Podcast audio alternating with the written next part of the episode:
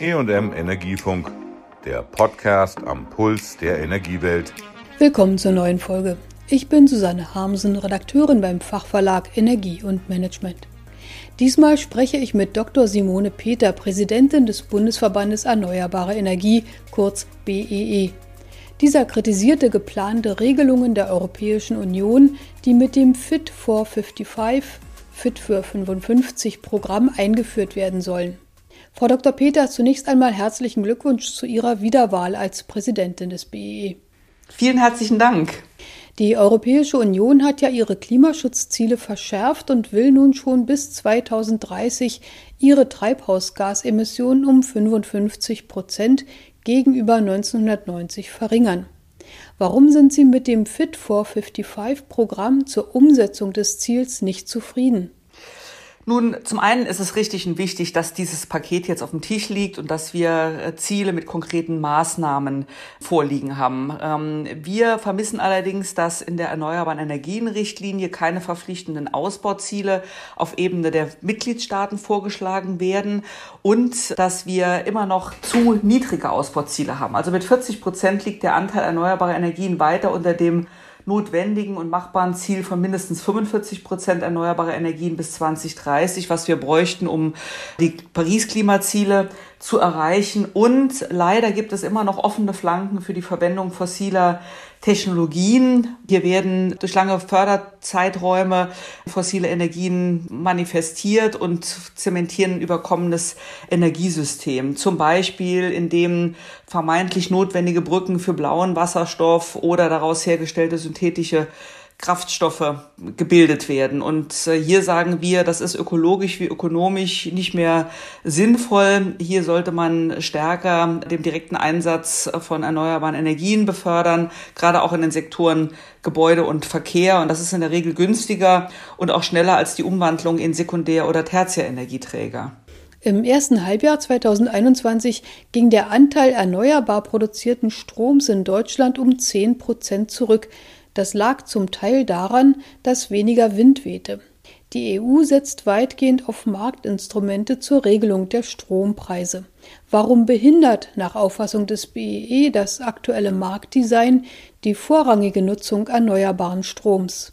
Ja, leider beobachten wir in diesem ersten Halbjahr 2021, dass verstärkt fossile Energien zum Einsatz kamen, auch da mit der Folge, dass wir uns von den Klimazielen entfernen. Also äh, damit sind ja auch steigende CO2-Emissionen verbunden. Das ist ein Teil bedingt durch Corona und Wetter, aber selbst diese Bedingungen müssen wir ja in Zukunft einpreisen und verstärkt auf erneuerbare Energien setzen um keine Ökostromlücke zu riskieren, die wir als BEE e ja schon skizziert haben seit einiger Zeit, weil wir sagen, wenn wir jetzt nächstes Jahr aus der Atomkraft vollständig aussteigen und durch höhere CO2-Preise die ja kommen müssen, auch im Stromsektor, die fossilen Energien abschalten lassen, dann ähm, muss es erneuerbare Energien geben. Und hier braucht es entsprechende Anreize. Im Moment ist es allerdings so, dass die aktuell geltenden Beihilfeleitlinien der EU vorsehen, dass durch die Mitgliedstaaten Maßnahmen getroffen werden müssen, die sicherstellen, dass die Stromerzeuger keinen Anreiz haben, Strom zu negativen Preisen zu erzeugen. Das will ich vielleicht kurz erläutern. Die Betreiber von erneuerbaren Energienanlagen unterliegen nach wie vor einer Penalisierung, also einer Bestrafung, indem sich der anzulegende Wert und damit der Anspruch auf eine Vergütung auf Null verringert, wenn der Spotmarktpreis in vier aufeinanderfolgenden Stunden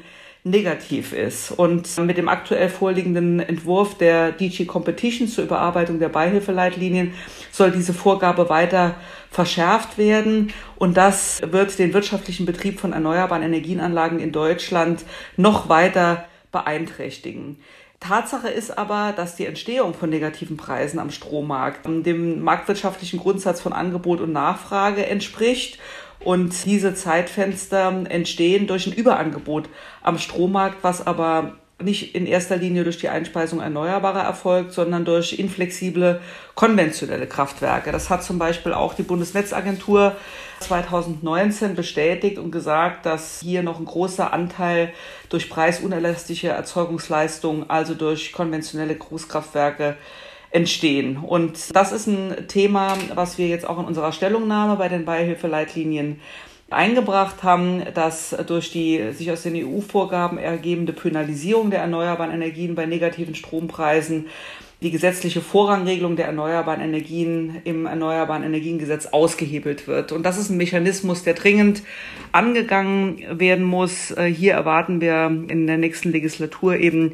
Mechanismen, die den Vorrang der erneuerbaren Energien durchsetzen und die Wirtschaftlichkeit und Systemdienlichkeit der Erneuerbaren im Strommarkt besser belohnen. Das bedeutet also, dass laufende Großkraftwerke, zum Beispiel mit Kohlekesseln, nicht flexibel ihre Produktion drosseln und deshalb Windturbinen oder Photovoltaik abgeregelt werden müssen?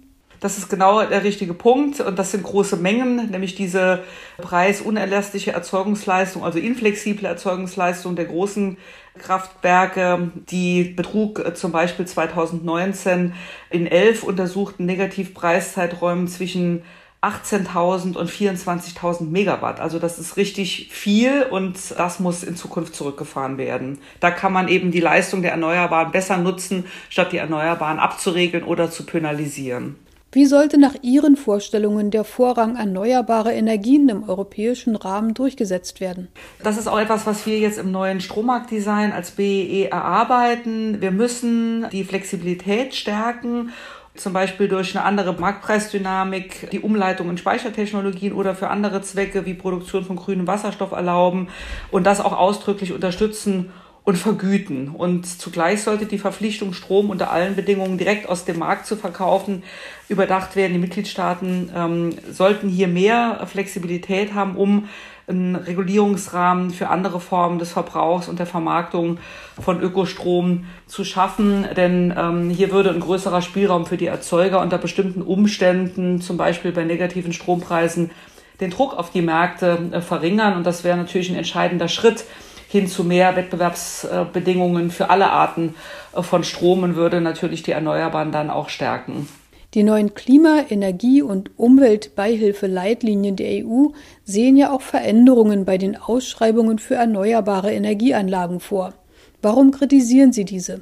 Ja, das ist richtig. Äh, zunächst sollen alle erneuerbaren Projekte ab einer Leistung von 400 kW, also Kilowatt, ihren Preis über Ausschreibungen ermitteln.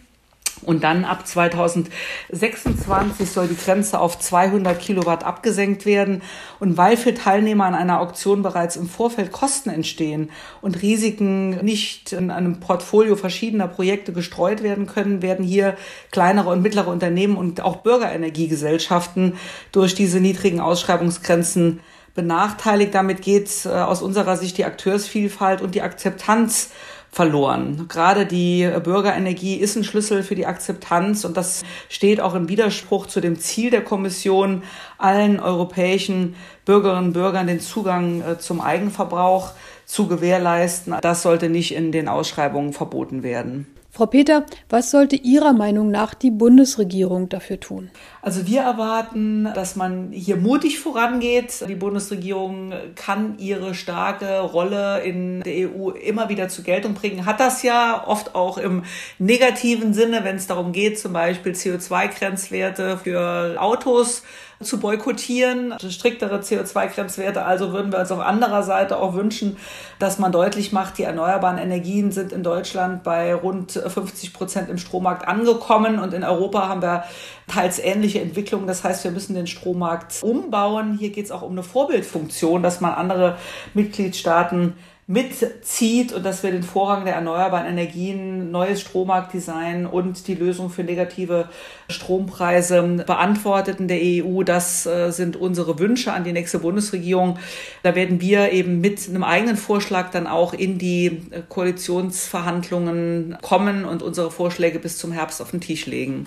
Das heißt zum Beispiel auch, dass erneuerbare Energien die volle Teilnahme am Markt für Systemdienstleistungen ermöglicht wird und die Vorrangregelungen entsprechend auf die Systemdienstleistungen auszudehnen sind. Das trifft zum Beispiel den ganzen Einsatz im Demand-Side-Response und andere Flexibilitätsoptionen im System. Das ist etwas, was wir gerade mit Expertise des Fraunhofer auch für ein neues Strommarktdesign entwickeln. Das erwarten wir auch von der Bundesregierung, auch von der Europäischen Kommission, dass man sich mit diesen neuen Fragen, wie können erneuerbare ihre heute schon bestehenden Möglichkeiten an Systemdienstleistungen teilzunehmen, fördert und vergütet. Anfang August hat der BEE e sich in der Woche der Biodiversität zu Wort gemeldet. Bei erneuerbaren Energien denken wir aber zuerst oft an Windkraft und Photovoltaik. Wie hängen Artenvielfalt und Energie zusammen? Das ist richtig. Also zum einen ähm, ist äh, gerade als äh, promovierte Biologin mein Motto, Klimaschutz ist ganz konkreter Artenschutz. Wenn ich mir in den Wäldern und auch auf den Freiflächen die Situation der Natur in Dürreperioden wie im letzten Jahr anschaue, dann müssen wir dringend den Klimaschutz vorantreiben, um die Artenvielfalt bei Pflanzen und Tieren zu erhalten oder zumindest dem massiven Artensterben ein Stück entgegenzuwirken. Das ist dramatischer Verlust und dann äh, spielt natürlich die Bioenergie als einer der fünf Energieträger, äh, die wir bei Solar, Wind, Geothermie, Wasserkraft und Bioenergie ja vertreten, eine zentrale Rolle. Und es gibt viele Akteure, die vor Ort sagen, wir können äh, zum Beispiel Maismonokulturen ersetzen durch Wiesen, die blühen, blühenden Fruchtanbau, Artenvielfalt voranbringen. Und das habe ich mir im Allgäu und auch bei einem Hof bei Stuttgart angeschaut, wo es darum geht, eben mit diversen Fruchtmischungen die Artenvielfalt voranzubringen. Das ist sehr vielversprechend. Das ist auch gespeicherte Sonnenenergie und das kann die befruchtenden Insekten, also Bienen, stärken, aber auch den Einsatz in die Biogasanlage finden und so zu einer ganz besonderen Art und Weise zur Energieerzeugung beitragen. Der BEE e ist ja vor einigen Monaten in Berlin in ein neues Quartier umgezogen. Der EUREF Campus in Berlin-Schöneberg ist ein Experimentierfeld für erneuerbare Energien und Digitalisierung der Energiewende. Wie haben Sie sich dort eingelebt? Wir haben uns gut eingelebt. Wir sind über die Weihnachtspause umgezogen, jetzt mit fast einem Dutzend Verbänden und auch der Agentur für erneuerbare Energien in ein wunderschönes Gebäude auf dem Eurof Campus eingezogen. Das bringt viele Vorteile, weil man Synergieeffekte nutzen kann vom Empfang über die äh, IT bis hin zur Presse- und Kommunikationsarbeit. Da werden die Synergieeffekte der Verbände genutzt, auch äh, zum Beispiel die Begleitung der europäischen Anliegen oder auch der politischen Fragen auf nationaler Ebene. Und das einzige Problem ist allerdings, dass Corona uns nach wie vor nicht erlaubt, dass wir zusammenkommen. Das heißt, wir werden jetzt mal versuchen, die ersten Sitzungen wieder vor Ort abzuhalten, weil wir wunderbare Konferenzräume haben, auch mit dem nötigen Abstand. Aber die Mitarbeiterinnen und Mitarbeiter waren halt weitgehend im Homeoffice, sodass wir die schönen Räume leider noch gar nicht nutzen konnten. Ihr Verband feiert in diesem Jahr sein 30-jähriges Bestehen, existiert also schon neun Jahre länger als das Erneuerbare Energiengesetz. Wie gehen Sie die aktuellen Herausforderungen an? Das stimmt, das stimmt. Wir haben jetzt 30 Jahre lang ein gutes Zusammenspiel der Fachverbände und vor über 40 Verbänden und Vereinen im BE gehabt und wollen das natürlich in den nächsten 30 Jahren fortsetzen. Wir wollen stärker als eine Stimme und die Stimme der erneuerbaren Energien sprechen. Der BEE hat ja das Ziel 100 Prozent erneuerbare Energien in allen Sektoren. Und es geht natürlich auch mit der Sektorenkopplung um Wärme und äh, Mobilität und Industriesektor. Das sind große Bedarfe. Deswegen haben wir gesagt, wir wollen zum einen die Fachverbände stärker integrieren, Synergieeffekte nutzen, äh, Gremien miteinander verbinden und zum anderen unsere 14 Landesverbände, die mittlerweile entstanden sind, unter Berücksichtigung auch der Stadtstaaten, alle 16 Bundesländer abdeckend, hier stärker zusammenarbeiten, von der kommunalen über die Landes- bis zur Bundes- und Europaebene.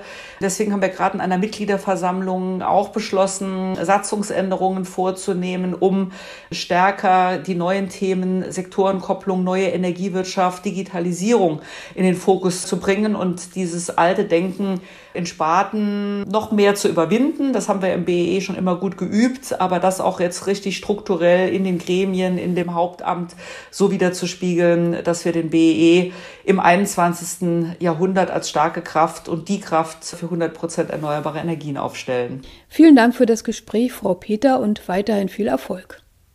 Das war die heutige Folge zur EU-Politik für die erneuerbaren Energien. Ich sprach darüber mit Dr. Simone Peter, Präsidentin des Bundesverbandes Erneuerbare Energie BEE. E. Das war der EM Energiefunk. Bleiben Sie voller Spannung.